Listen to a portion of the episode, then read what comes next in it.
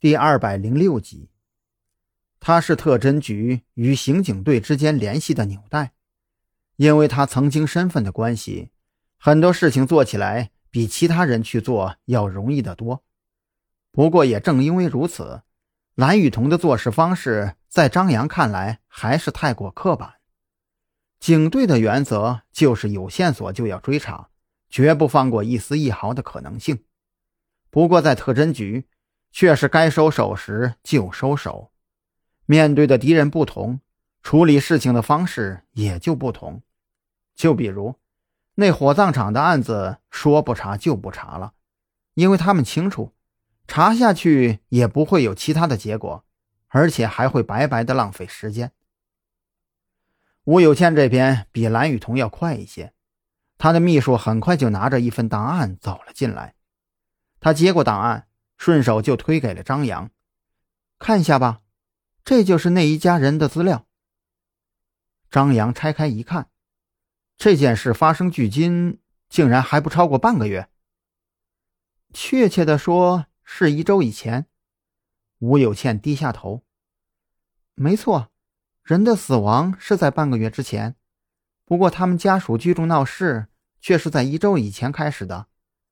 其实一开始知道这件事的时候，我们也做过调查，不过那家人似乎并没有想直接闹事的打算，他们自己也知道理亏，毕竟人是他们自己气死的。张扬合上档案，那么你最近一次出行是什么时候定下来的？订机票的时间，还有原定的出行日期是什么时间？这正是我要说的。吴有倩抬头看着张扬：“我订机票是在那家人出事后的第三天。我必须承认，那个时候我还不知道有这个事发生。而我原定的出行日期就是一周前他们来闹事的日子。这件事是不是有预谋，我不知道。但是他们来闹事……”说到这里，吴有倩轻叹了一口气。他们来闹事，一定是有人刻意安排的。他们的目的就是让我不能离开林海，而且我接到第一个电话的日子，也是从我出行被阻的那天开始的。所以你一开始接到陌生电话，以为只是这家人在作怪。张扬有些明白了，怪不得今天吴有倩还能这么淡定。说实话，在你们到来之前。我确实是这么认为的。吴有倩突然间笑了，这笑容有点自嘲的意味。如果只是这家人闹事的话，我完全不怕，完全可以走法律程序。死者的死亡跟我们公司毫无关系，我们的仪器也没有任何问题。他们想要赔偿那是没有可能的，甚至想要把仪器退回来也不可能。你们当然不会退了。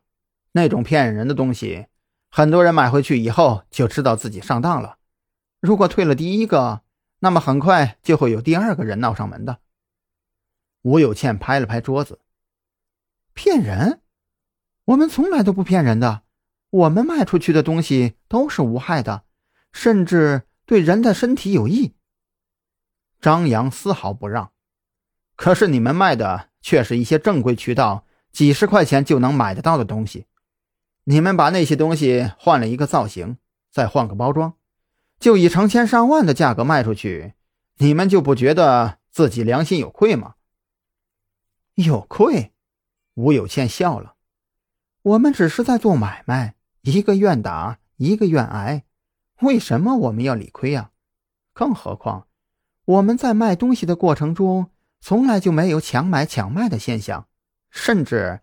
每一笔买卖都是那些老年人主动来找我们的业务员完成的，一手交钱，一手交货，我们没有错。你之所以现在还能如此的理直气壮，不就是因为现在的法律有空子给你钻吗？不过这个案子跟我，也和我们今天要讨论的内容无关。张扬突然意识到自己很蠢，跟一个商人谈良心，他简直蠢到家了。